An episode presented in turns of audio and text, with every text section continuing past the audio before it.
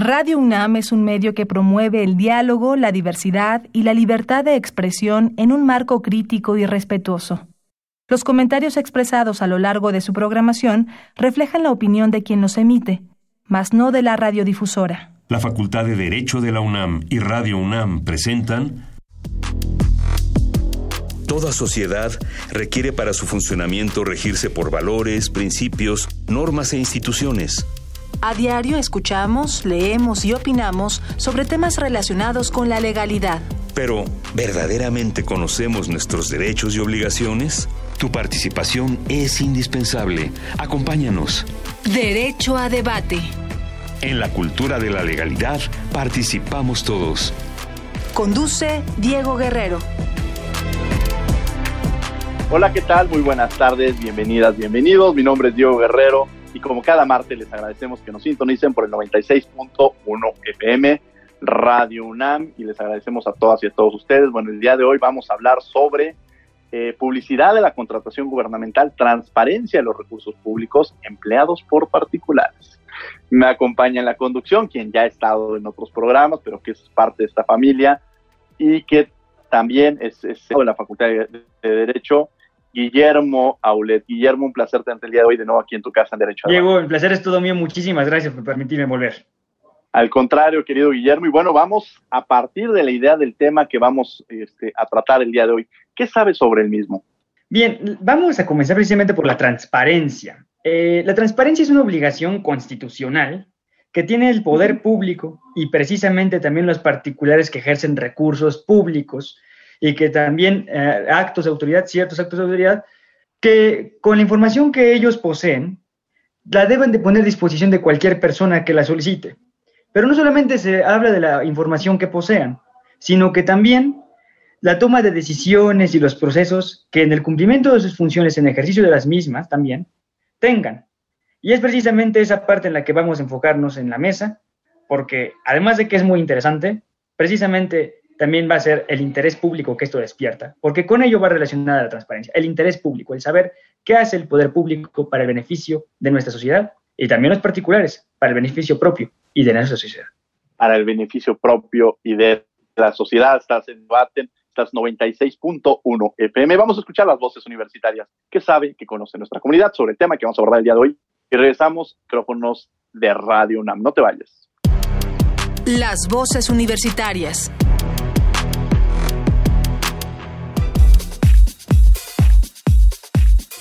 ¿Sabes dónde consultar la transparencia en las contrataciones del gobierno federal? si mal no recuerdo, creo que es en el IFAI donde uno puede acudir para acceder a esta clase de información. La verdad, eh, no sé dónde se pueda consultar. Sé que existe una institución, pero no, no sé cuál es. Claro que sí, en la página del IFAI uno puede hacer precisamente la solicitud de cualquier información que tenga que ver con números o puestos dentro del gobierno. Sé que es en el INAI y como toda joven curiosa intenté entrar y la verdad me encontré con varias trabas, o sea que no es lo suficientemente transparente. Escuchas Derecho a Debate. Bien, estas fueron las voces universitarias que conocen lo que sabe nuestra comunidad sobre el tema que vamos a abordar el día de hoy. Guillermo Aulet me acompaña en la conducción, quienes son nuestros invitados. Y muchas gracias por permitirnos compartir micrófonos. Tengo el gusto de presentar al maestro Juan Jaime González Varas, secretario de Estudio y Cuenta y además coordinador de la ponencia de la ministra Ana Margarita Ríos Farjat en la Suprema Corte de Justicia de la Nación. Bienvenido, maestro. Buenas tardes. Buenas tardes, el placer es mío. Muchas gracias por la invitación, Diego. Muchas gracias por la invitación, Guillermo. Muchas gracias, Juan Jaime, por acompañarnos el día de hoy. ¿Y quién es nuestro otro invitado, Guillermo? Tenemos la presencia del doctor Rogelio Robles López, catedrático de nuestra Facultad de Derecho en la Universidad Nacional y referencia en el Derecho Administrativo. Bienvenido, doctor. Muchas gracias, muchas gracias, este, Diego, muchas gracias, Guillermo, y este, muchas gracias también este, al equipo, y un saludo a, mi, este, al, doctor, al, maestro Juan Jaime González Varas, que quien voy a, tengo el honor de compartir hoy este mesa. Rogelio, un placer tenerte el día de hoy aquí en Derecho a Debate. Iniciaremos esta conversación un poco eh, desglosando eh, el, título de este programa, que para muchas y muchos dirán, bueno, de en qué consiste y por qué hablar sobre este tema. Juan Jaime, ¿cuál hablando sobre este tema ya nos dio una introducción Guillermo, pero me gustaría que tú profundizaras en el mismo. Muchas gracias, Diego. Mira, eh, ya dio la introducción Guillermo, me parece muy importante eh, este acercamiento principal con lo que entendemos por la transparencia. Para las personas, a lo mejor hoy en día pensamos que la transparencia es algo común, algo a lo mejor ya cotidiano, algo que nos interesa y algo a lo que nos queremos acercar. Pero parece, si nosotros nos damos poquito tiempo atrás, porque en realidad esto no es tan, este, digamos, no tiene tantos años como parece, me gustaría hacer una analogía, por ejemplo, contaba mi abuelito este, que él se subía al transporte público y ahí fumaba y eso parecía normal. ¿Por qué hago esta analogía? Porque a lo mejor antes, hace algunos años, y estoy hablando hace 13 años quizá, este, no saber quiénes contrataban y no saber las empresas que participaban en el uso de los recursos públicos parecería algo normal. Es decir, hoy nos sorprende a lo mejor pensar en, que no, en, no saber quién contrata y quién usa los recursos públicos. Entonces, ese es un interés público que ha sido producto de una lucha social y que hoy podemos verlo como un derecho constitucional, como un derecho a la información establecido la Constitución Federal y desde luego desdoblado a lo largo de distintas leyes, desde, como arista principal tal vez la Ley General de Transparencia y Acceso a la Información Pública, pero con matices en leyes especializadas, que ya a lo mejor ahora abundaremos. Pero sí me gusta poner sobre la mesa este comparativo porque eh, es un derecho producto ciudadano, producto del interés público, producto de una lucha social, que tienen derecho todos y todas a saber en qué contratan, en qué se usan nuestros recursos públicos y con quiénes. Y parte del título es muy importante porque todo el ejercicio de transparencia, ¿cómo empezó? como una transparencia institucional del gobierno. O sea, empezó desde una parte gubernamental, de lo que usa y lo que hace el gobierno. Y entonces nos preguntamos, ¿dónde y en qué momento introducimos a los particulares en este juego de la transparencia? Si la transparencia en principio podríamos predicarla de las instituciones, pues desde luego, desde luego, empezamos a encontrar este vínculo cuando nos damos cuenta que no solo es qué hace, cómo hace, y que eh, el gobierno, sino también los que participan con el gobierno. Y desde luego los que participan utilizando y empleando todos estos recursos públicos eh, que son asignados mediante una serie de contratos para la prestación de diversas actividades a los particulares. Entonces, esto sería como una introducción, introducción que me parece muy importante ponerla sobre la mesa y que sean estas dos aristas, una lucha social, un derecho a la información que tienen todas y todos, y desde luego este, la, la introducción como vínculo de los particulares que también participan en el uso de los recursos públicos y respecto de los cuales también tiene derecho toda la ciudadanía a conocer sus nombres y cómo contratan y, cómo se emplean los recursos públicos. Interesantísimo porque aquí entramos también estos sujetos obligados, ¿no? Quienes de alguna manera tienen esta responsabilidad. Quizá yo pongo un ejemplo que en alguna ocasión me daban que era uno como servidor podrían preguntar, incluso en, mi carácter de profesor, de, funcionario de la universidad, podrían cuestionar qué hice en mis vacaciones, a dónde me fui y, si coinciden incluso los gastos que hice en algún viaje con, el sueldo que yo percibo, ¿no? ¿Por qué? Porque son, públicos. Quizá la señora que vende dulces este, afuera de la facultad y preguntáramos, oye, ¿usted dónde se fue de vacaciones? Se diría, ¿y usted qué le importa, no?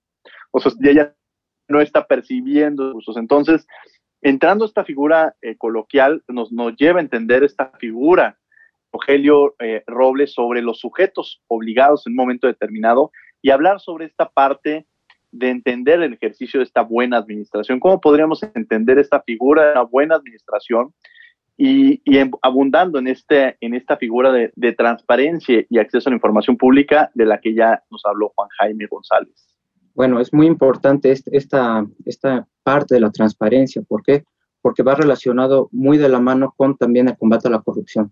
El que la sociedad, a través de este derecho a la información, acceder, difundir, este, buscar, solicitar, y a su vez la obligación de las, no solo de las autoridades, porque también ya hay que quitarnos esa idea, no solo las autoridades, estamos hablando ya, como bien señalabas, de sujetos obligados, que no solo son autoridades, son fideicomisos, son fondos públicos, son partidos políticos, son personas físicas, morales o sindicatos que reciban o ejerzan recursos públicos y realicen actos de autoridad. Entonces, ¿cómo se amplía este abanico en aras de que este derecho a conocer, ¿qué implica? No se trata de conocer por conocer, se trata de que a través de que la información que tenga la sociedad pueda realizar algo, pueda hacer algo.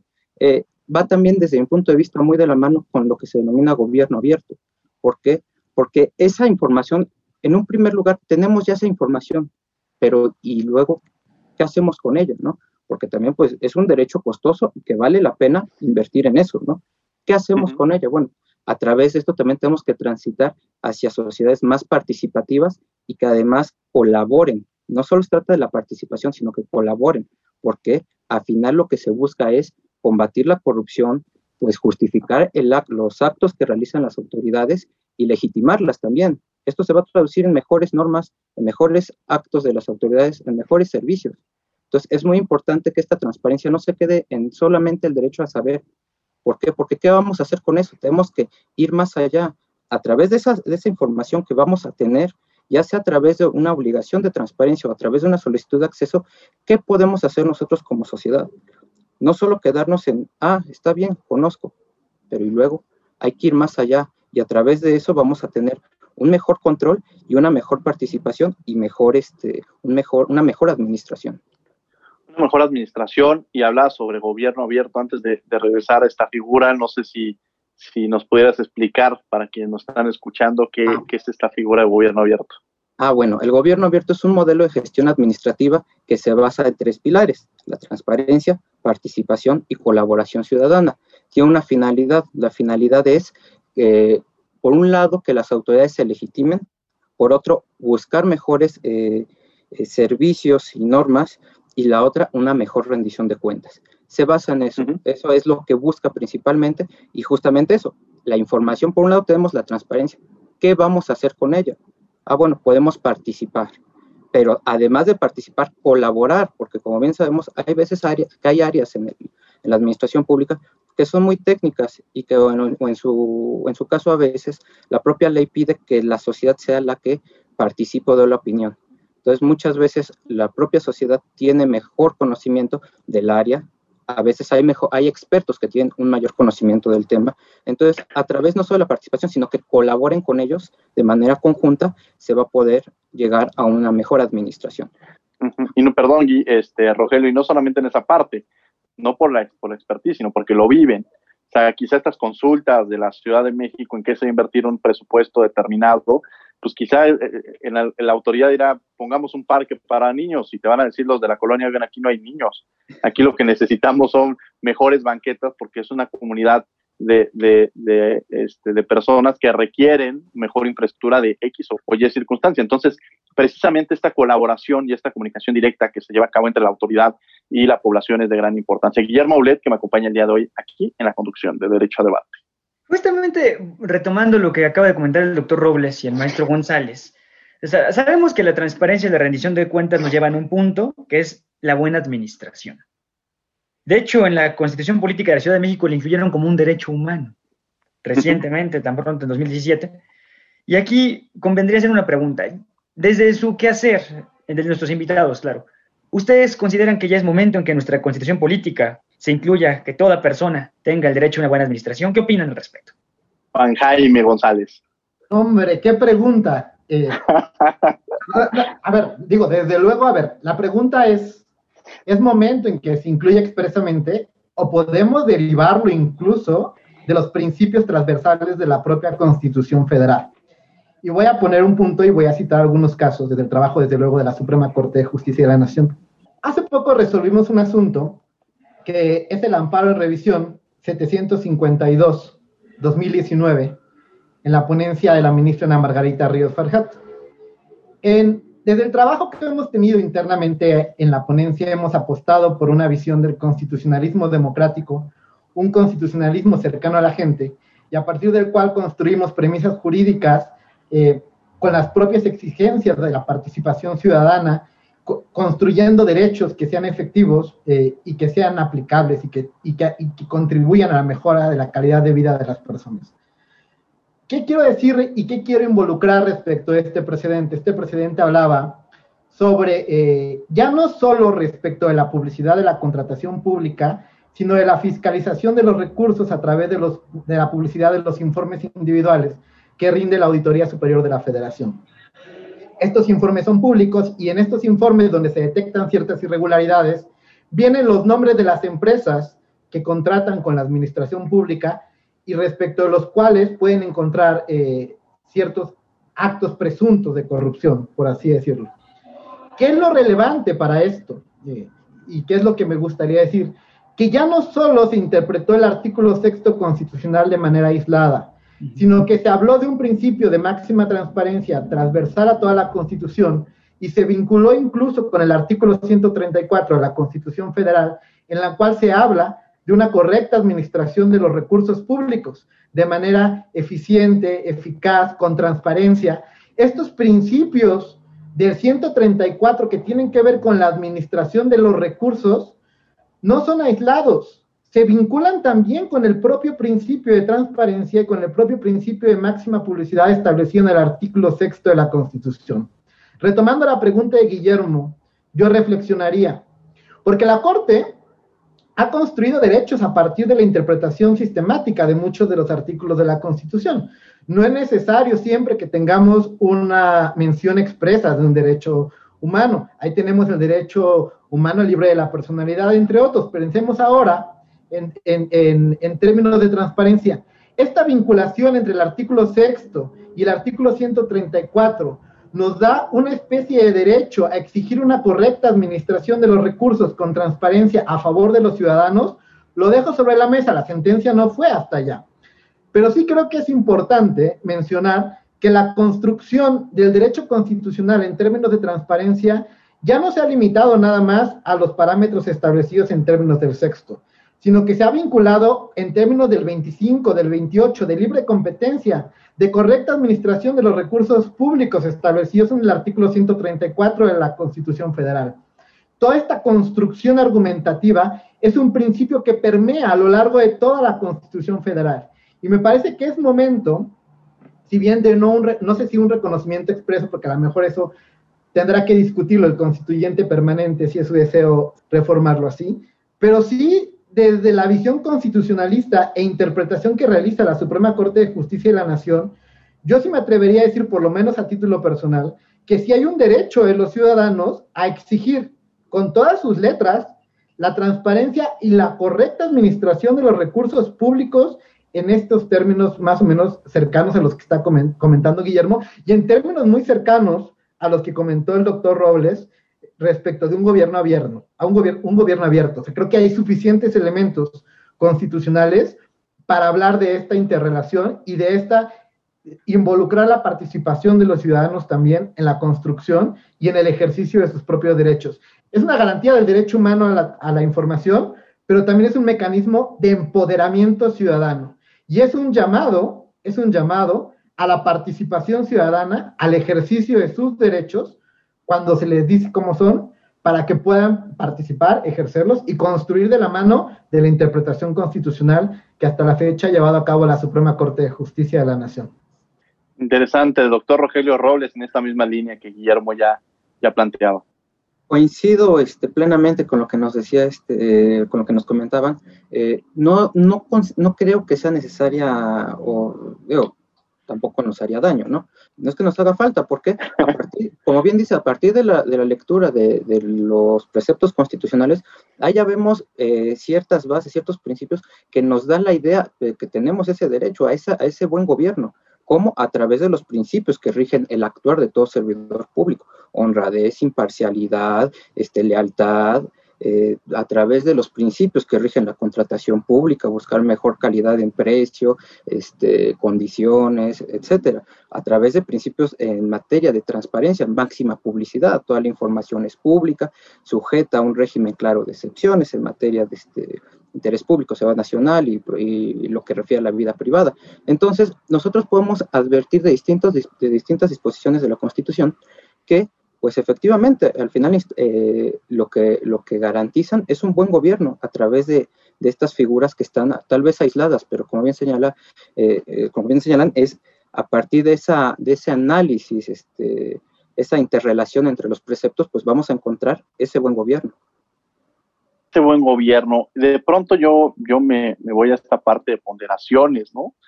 sobre esta figura de, por un lado hablan de la máxima publicidad cuando hay recursos públicos, cuando se ocupan estos, los mismos, pero por otra línea o por otra vertiente también tendrías esta figura de que la contraparte te podría decir el derecho al honor, ¿no? la reputación que en un momento determinado tienen.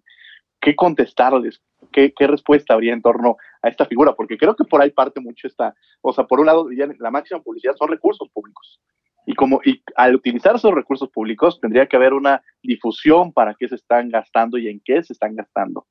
Pero la otra, la otra vertiente a veces en estas luchas de derechos humanos, que prácticamente si, si entran los particulares o no, si solamente son para el gobierno, entra esta figura del, derecho al honor, esta figura de ponderación, Juan Jaime, ¿cómo lo ves tú? Retomo el precedente y lo sumo con otro para también eh, aportar algo a, la audiencia sobre la construcción jurisprudencial que ha llevado a cabo la, la Suprema Corte de Justicia de la Nación. El asunto que les comentaba hace rato tenía que ver con la publicidad exclusivamente del nombre de una empresa en la revisión de una cuenta pública eh, respecto, perdón, de los contratos por la Auditoría Superior de la Federación.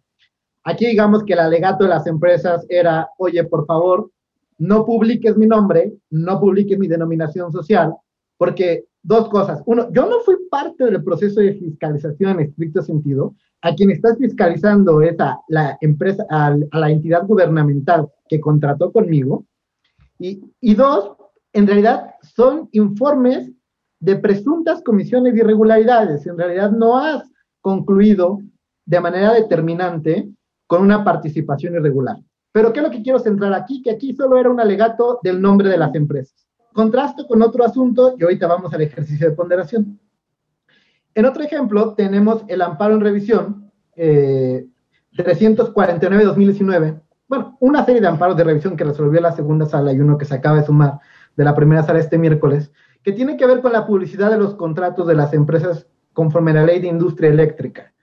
Ahí ya no solo era la publicidad propiamente del nombre y la denominación social de la empresa, sino del contrato completo y de los anexos correspondientes.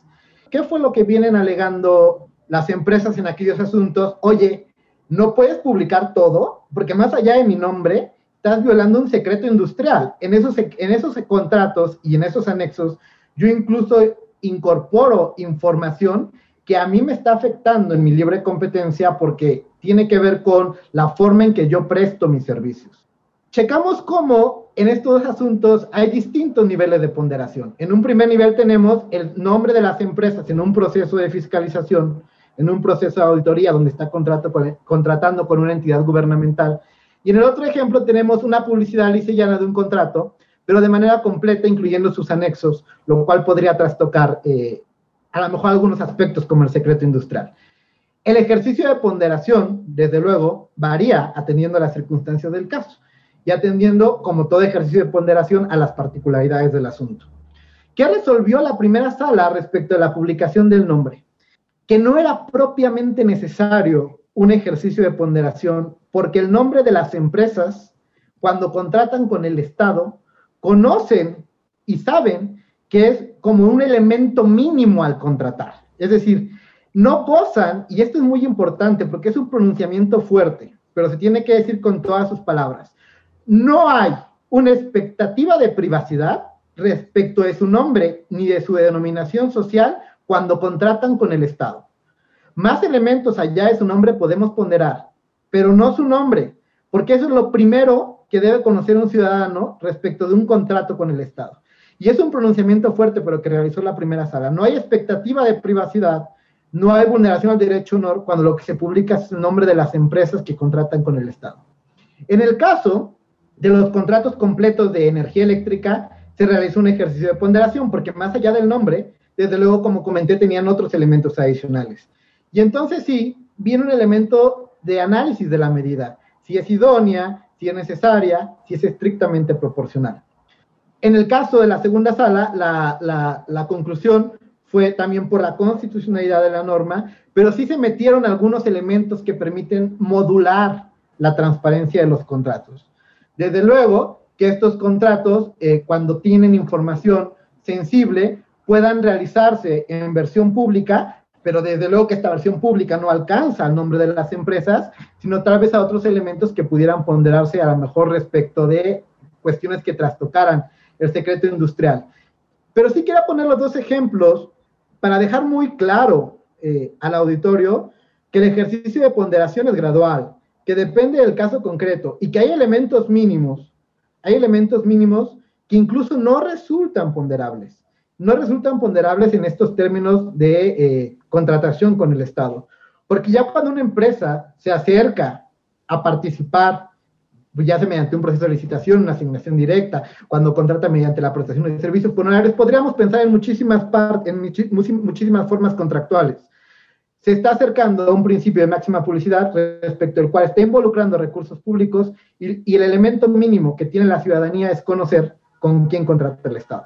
Entonces, lo dejo sobre la mesa. Es un pronunciamiento fuerte porque dirán, este, desde luego que no le gustará tanto a las empresas que sus nombres estén incluso en los procedimientos de fiscalización, pero me parece que también en términos lisos y llanos es una expectativa razonable que tienen al momento de contratar con el Estado al momento de contratar con el Estado, Guillermo Aulet, que nos acompaña el día de hoy aquí en la conducción.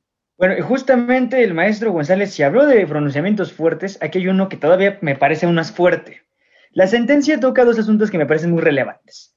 La secrecía y el ocultamiento de información, relevante a su vez, o trascendente para el orden nacional, que pueden, en este caso, eh, causar las empresas contratistas.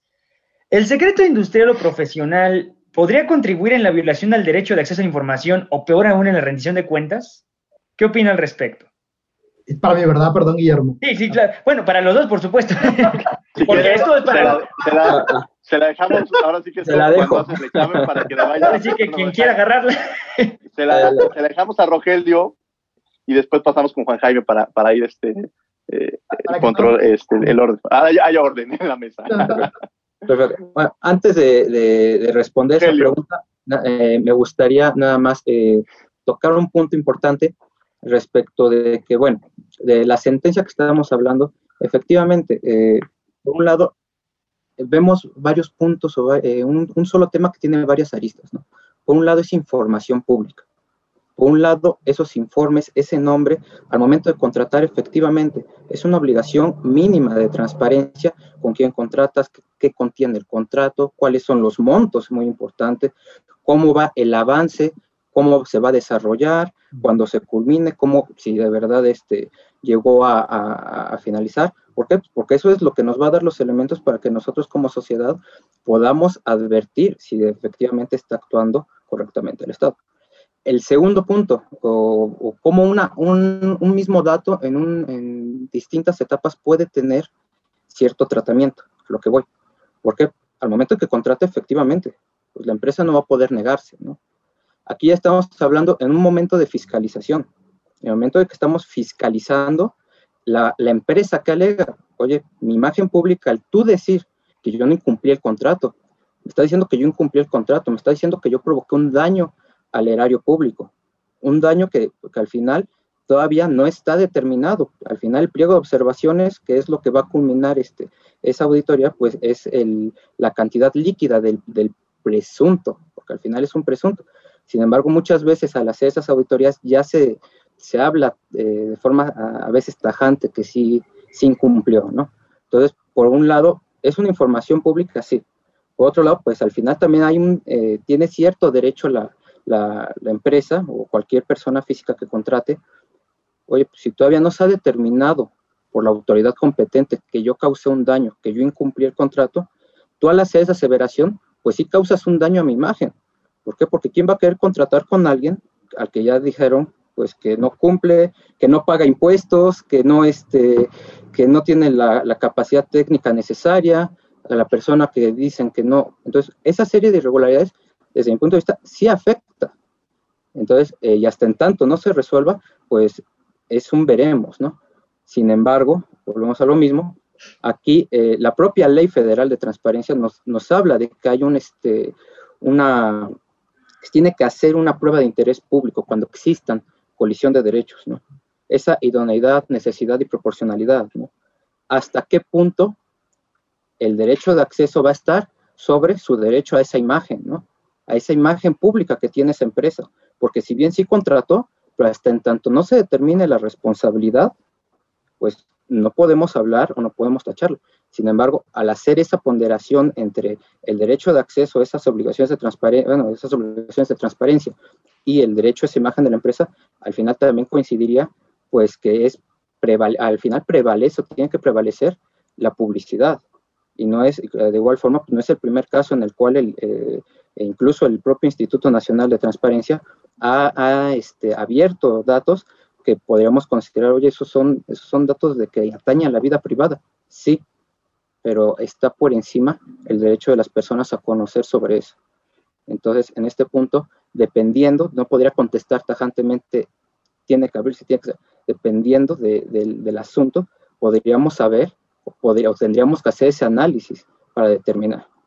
En su caso, desde mi punto de vista, pues ahora sí, aquí sí lo, lo que decíamos hace rato, tal vez sea necesario que la ley establezca una excepción, tratándose de recursos públicos, desde la propia investigación que hace la auditoría, la presunta comisión de irregularidad, la presunta, porque aquí también tenemos que hablar de la responsabilidad.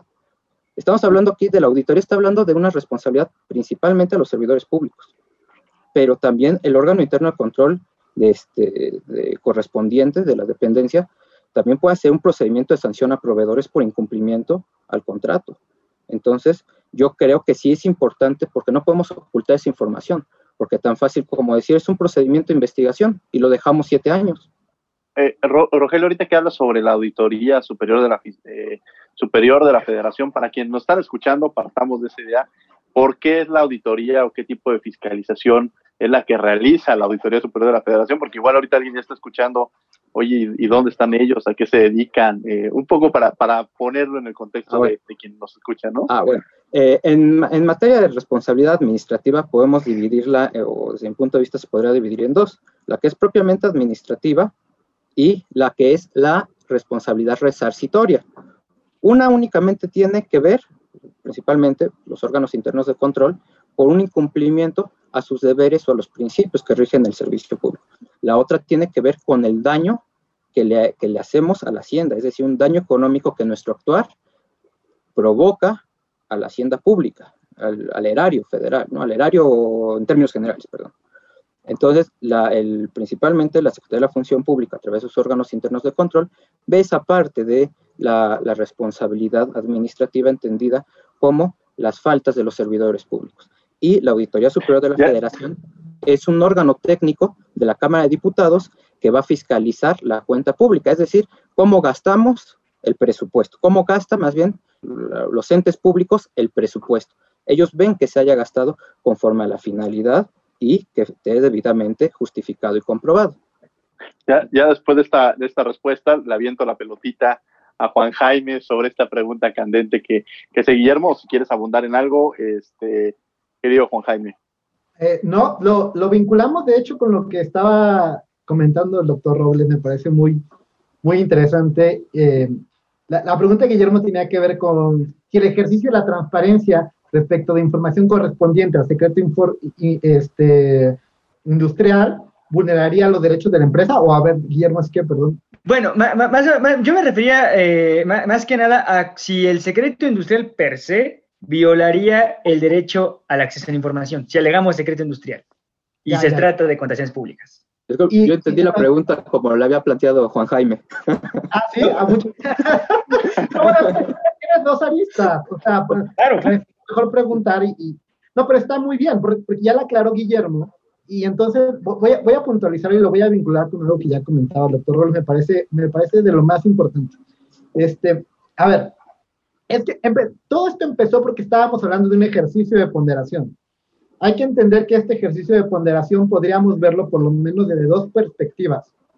Una ponderación de principios desde la perspectiva de análisis constitucionalidad, de constitucionalidad de una norma que obliga a publicar ciertos aspectos, es decir, estamos ponderando a nivel de derecho el derecho al honor este, con el derecho a la información o el derecho de acceso a la información pública en un nivel, digamos, normativo y constitucional, pero también hay un ejercicio de ponderación práctica que tiene que ver con lo que mencionó el doctor Robles, que es la prueba, o sea, la prueba de interés público, o en todo caso una prueba de daño, eh, para efecto de la publicación de cierta información.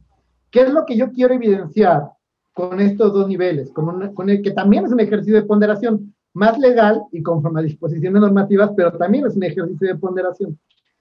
¿Qué es lo que quiero yo, yo, yo expresar con estas circunstancias? Primero, que yo sí creo que la sentencia eh, de la primera sala en términos de la publicidad del nombre de las empresas, del nombre y denominación de las empresas solamente, en procesos de fiscalización, sí fue muy contundente.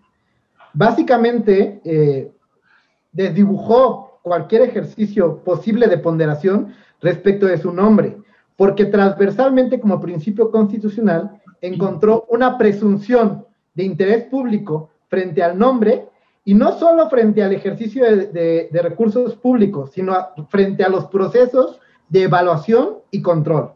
Entonces, básicamente sí creo que esa sentencia, en términos constitucionales, desdibujó únicamente respecto del nombre de las empresas un posible ejercicio de ponderación. Pero hay otros, hay muchos elementos contractuales y no solo se delimitan y no solo se, terminan en el nombre de una empresa. Ahí es donde creo que las posibilidades de vulnerar, si un, si un secreto fiscal puede, perdón, el secreto fiscal, que también me gustan mucho los términos fiscales, pero eso lo, guardaremos para otro, otro programa, pero eh, el, si el secreto industrial puede o no vulnerar el derecho de acceso a la información, creo que es, es, complicado ahí sí dar una respuesta contundente. Yo creo que no podemos tampoco decir si, si, nos, si, nos, si nos vamos para un lado o para otro. Esto sí es prácticamente un ejercicio de ponderación hasta dónde podemos encontrar elementos que pueden resultar de interés público, que pueden ser de trascendencia nacional, cuya publicidad no genera un daño más allá. Y es propiamente algo que va a ser una cuestión de ponderación del caso concreto. Pongo como ejemplo, dentro de los amparos que se resolvieron en la segunda sala eh, relativos a la industria eléctrica, por ejemplo, este amparo que, que cité hace rato, que no fue el único, pero que si te hace rato, que es el 300, amparo en revisión 349-2019, eh, justamente la sentencia dice, tú vienes alegando secreto industrial, pero sabes qué? que de las pruebas que yo, yo encuentro en el expediente, en realidad nada de tu información es de un secreto industrial tal que, que requiere un ejercicio de ponderación. Pero podríamos encontrar casos que sí. Y no me atrevería yo a dar una respuesta contundente, decir, nos vamos a decantar porque esto tiene que ser público o no, sin efectivamente hacer un ejercicio ahí sí de ponderación, a lo mejor eh, de interés público y de prueba de daño. Eh, pero sí quería puntualizar, por eso, estos dos niveles, eh, digamos, argumentativos, de ponderación de la constitucionalidad de la norma, cuando te obligan a publicar ciertas cosas, y un ejercicio de ponderación práctico, cuando tenemos que saber si, si dar o no cierta información, que también comentó, de hecho, el doctor Robles. Por, por ejemplo, pensemos frente a solicitudes de acceso a la información pública presentadas o en su caso frente a la resolución de recursos eh, correspondientes, en los cuales se hará un ejercicio de ponderación y se determinará si se entrega o no la información relativa. Interesante, Guillermo, eh, que nos acompaña el día de hoy en la conducción. Adelante, Guillermo, que además está haciendo preguntas muy acertadas. No, pues bueno, acertadas y, y, y, sobre todo muy curiosas. A mí me gusta ser curioso y eso es lo importante en cualquier conversación. Pero ¿Qué más? Para mí es un tema apasionante. Y, a ver, hay, hay una cosa que a, a, mí también me vuelve a llamar la atención, porque precisamente tiene que ver con la labor de las auditorías superiores, ¿no? Esos órganos de fiscalización de, que se encargan de rendir cuentas desde el ámbito de sus competencias, y su papel, en efecto, es poco conocido, o bien hay confusión en, la sociedad en gran medida, porque es muy técnico, es, un organismo muy técnico. Eh, ¿Cuál sería la forma adecuada para que desde el ámbito de sus competencias la auditoría pueda promover, respetar, proteger, garantizar los derechos humanos. Porque además su, labor es, contundente, es fundamental para, para, dichas obligaciones y para la salvaguarda de nuestros derechos humanos. Doctor Robles, ¿qué opina al respecto? Bueno, pues este, indudablemente tiene que garantizar nuestros derechos humanos. Eh, justo esa es la, base de su actuar, ¿no? Todo lo que, lo que tiene que hacer la auditoría es justamente para que eh, se salvaguarden los derechos humanos, ¿no? Específicamente, si nos referimos al tema del día de hoy de la transparencia, bueno, eh, tanto las leyes que aplican a la, a la, auditoría en su actuar, así como la Ley General de Transparencia y la Ley Federal de Transparencia, tienen esos, esos principios, esos mínimos de qué tiene que hacer, ¿no? Para no violentar el derecho de acceso. Ahí tenemos, ahí, ahí vamos a encontrar todo lo, lo, esencial para salvaguardar este derecho a la información, ¿no? Y también la protección de los datos personales o lo que concierne a la vida privada eh, de los documentos que tenga. Eh, la, propia, la propia ley, eh, las leyes que, rigen en la fiscalización, nos dice que la auditoría, durante el procedimiento de, verificación de, de, esta cuenta pública del gasto, tiene que o puede tener acceso a los documentos, ¿no? Incluso los que estén o puedan ser susceptibles de alguna clasificación, ya sea que esté reservado por interés público, seguridad nacional, o que sea confidencial, porque ataña a la vida privada. Entonces, la auditoría sí puede tener acceso durante su verificación. Sin embargo, le impone esa obligación la ley de eh, respetar o de salvaguardar la protección de esa, de esa información. Entonces, eh, en este caso en sí, pues bueno, no hay, no hay eh, como tal que haya habido alguna violación. ¿Por qué? Porque tanto la propia Constitución como la ley, de, la ley específica hablan que estos informes son públicos, ¿no? Entonces, eh, no hay esa violación en sí. ¿Por qué? Porque él actuó conforme a la norma. Entonces, hasta en tanto, pues no se exija esa prohibición, que bueno, no va, a, no, no va a existir esa prohibición, porque lo que se busca es la rendición de cuentas. Entonces, simplemente, para puntualizar, pues la, norma le establece su, límite de actuar. Y ese límite es la protección de los datos en contraposición eh, con lo que ya es público. Ya, ya tiene los elementos para saber qué puede y qué no puede. Eh, querido Juan Jaime, a ver, aquí tengo una, una están hablando sobre, y hemos partido de la idea de, esta figura de los particulares y llegan estos procedimientos a, incluso algunos asuntos que nos han que nos han manifestado que han llegado a la Suprema Corte de Justicia de la Nación. ¿Cuáles son los mecanismos que los particulares utilizan en un momento determinado eh, para poder eh, exigir de alguna manera cuando se sienten afectados? Por un lado, pero por otro lado, si existe alguna sanción eh, en un momento determinado para estos contratistas o si simplemente se queda en el, en el escenario de, presentarlos, bueno, pues dañaste mi imagen, este, me siento aludido, pero hay otro tipo de sanciones que se puedan llevar a cabo, por, un lado, y por el otro también encontrar estos mecanismos que han estado utilizando, que incluso, y cómo llegan a la propia Suprema Corte de Justicia de la Nación, ¿no? Estos dos caminos. Buenísima la pregunta, porque creo que da oportunidad de precisar algunas cuestiones respecto de este caso. Hace rato el doctor Robles comentaba eh, que hay dos tipos de responsabilidades administrativas, la responsabilidad administrativa y resarcitoria. resarcitoria ¿Qué, ¿Qué es lo que quería yo comentar respecto a este caso? Que estamos hablando únicamente de un proceso previo, es una etapa previa que tiene que ver con la publicación de los informes. Y esto es importante, porque aún no se ha iniciado propiamente un procedimiento en forma de responsabilidad de ningún tipo. Quisiera yo hacer la analogía porque la Corte ha conocido este tipo de procedimientos previos, incluso informativos. Eh, no quisiera yo llamarles presuntivos, pero ¿por qué lo saco? Es información que tiene el Estado, que, puede, que es de información y relevancia pública, pero que es el inicio de algo. ¿sí? E, es, son los particulares contratando o incumpliendo algo frente al Estado. Aquí er, son informes donde se detectan ciertas irregularidades, pero aún no han concluido, bueno, concluido y a la vez iniciado, porque concluyen con conclusiones, ¿no? De, y inician un procedimiento en todo caso de responsabilidad administrativa en forma. La propia sentencia hace incluso analogía con un procedimiento que en materia fiscal se llama eh, de presunción de inexistencia de operaciones. Son los factureros, es decir, son aquellos, son aquellas personas que venden facturas y que el SAT ha detectado que no tienen materialidad en sus operaciones. Expiden un documento, pero no tiene sustancia. Esa factura en realidad no tiene una operación que la respalda. Hace algunos años eh, se reformó el artículo 69 del Código Fiscal para incluir una especie de listas negras, permítame decirlo así, donde se publicaba el nombre de empresas eh, que un poquito más allá del nombre técnico, presuntas, eh, que realizaban presunción, eh, y perdón, que realizaban operaciones presuntamente inexistentes, podríamos llamarle factureros, y se publicaban estas listas. ¿Por qué? Porque también son parte de información eh, pública relevante y la, y la Corte llegó a la conclusión de que esa publicación resultaba igualmente constitucional. Este tipo de publicaciones, insisto, son previas a cualquier procedimiento de responsabilidad de cualquier tipo. ¿Por qué es importante? Porque esto va vinculado con los medios de impugnación de los particulares. estos asuntos llegaron a la Corte por amparos indirectos en revisión, es decir, ante la simple publicación de su nombre, consideraron que impactaba en su derecho al honor y, presentaron un amparo indirecto en el cual alegaron la inconstitucionalidad de las normas, desde luego también del acto en el cual se publicó su nombre, pero de la norma que, que, permitía la publicación de su denominación social.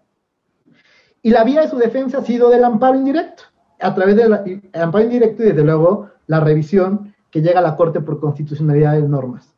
Justamente eso nos da razón de por qué no se ha iniciado un procedimiento administrativo. Porque también hay casos en los cuales, superado todas estas etapas previas, ha habido fincamiento de responsabilidades, porque sí las hay, pero eso requiere de un procedimiento administrativo seguido en forma y cuya impugnación no corresponde al amparo directo. Corresponde una resolución administrativa que eventualmente tendrán que impugnarse ante un tribunal administrativo en caso de no ser favorable mediante un amparo directo ante la justicia federal y en su caso de subsistir un aspecto de constitucionalidad de normas frente a un amparo directo en revisión en la Suprema Corte de Justicia de la Nación. Pero ese es un camino procesal totalmente distinto y responde precisamente a que en este caso no hay un procedimiento, insisto, y quiero ser enfático en ello, aún de, fincamiento de responsabilidades administrativas, ni frente a los entes públicos que participaron en la contratación, ni frente a los particulares que firmaron el contrato. Es una etapa previa en la cual se está dando a conocer una serie de posibles irregularidades a través de un informe que presenta la auditoría y, con la analogía que desde luego hice respecto a las listas negras de las empresas factureras. Vamos a una pausa, vamos a descubriendo tus derechos y regresamos aquí a los micrófonos de Radio UNAM, estás en 96.1 FM, esto es Derecho a Debate. Descubriendo tus derechos.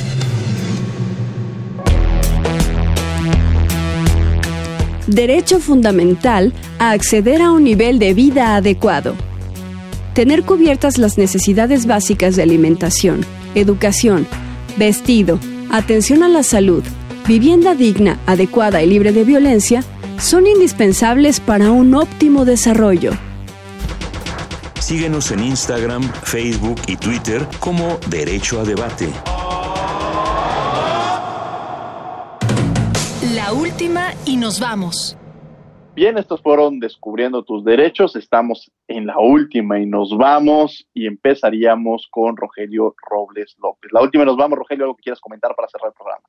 Pues para cerrar únicamente que eh, necesitamos como sociedad transitar a esa, a tener mayor participación y colaboración ciudadana con el actuar del gobierno, tener una mayor eh, revisión propia que sea ciudadana incluso de todo lo que se hace con el dinero público, de todo lo que implique el ejercicio de, recursos públicos, es necesario que exista un control adicional por parte de la, de la sociedad y que a su vez podamos participar y colaborar con las propias autoridades, con el propio ente público para poder mejorar, eh, mejorar como sociedad, mejorar las normas, mejorar las instituciones. Gracias, eh, Rogelio Robles, Juan Jaime González. Pues un poco en la línea de, del doctor Robles, yo también diría que, es debemos transitar un ejercicio de empoderamiento ciudadano. Y desde la labor que hacemos en la Suprema Corte de Justicia de la Nación, sí quiero decir que las sentencias son para la gente. Y las sentencias no son para enmarcarse, ni para ponerse así en, el, en la oficina, ni para ponerse en un cuarto. Son para que la gente las lea, pero más que nada para que reconozcan sus derechos. Son ejercicio de reconocimiento de los derechos. Pero no solo se reconocen derechos, se permite y se impulsa a la participación de los ciudadanos.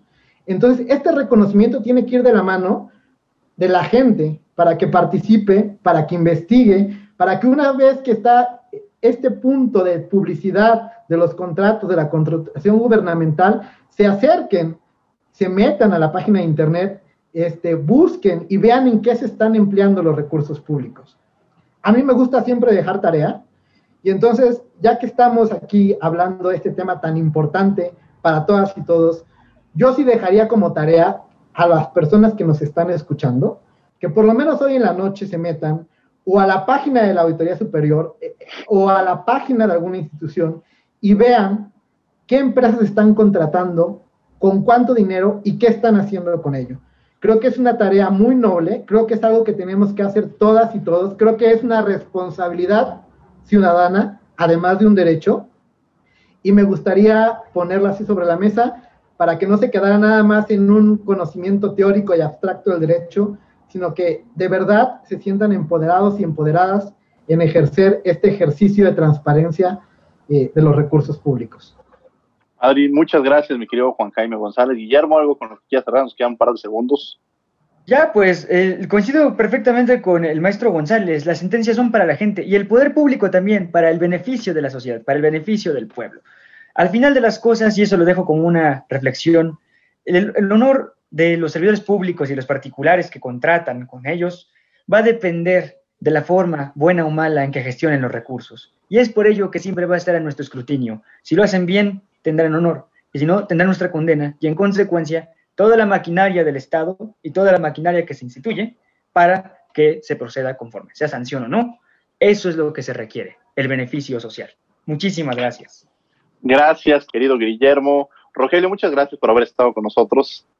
Eh, Juan Jaime, muchas gracias. Eh, Guillermo, desde luego también muchísimas gracias. Los invitamos a que todos los martes lean la columna Derecho a Debate en el periódico Contrarréplica y los miércoles a las 5 de la tarde estamos en Cultural Derecho en el canal 22, el canal cultural de México.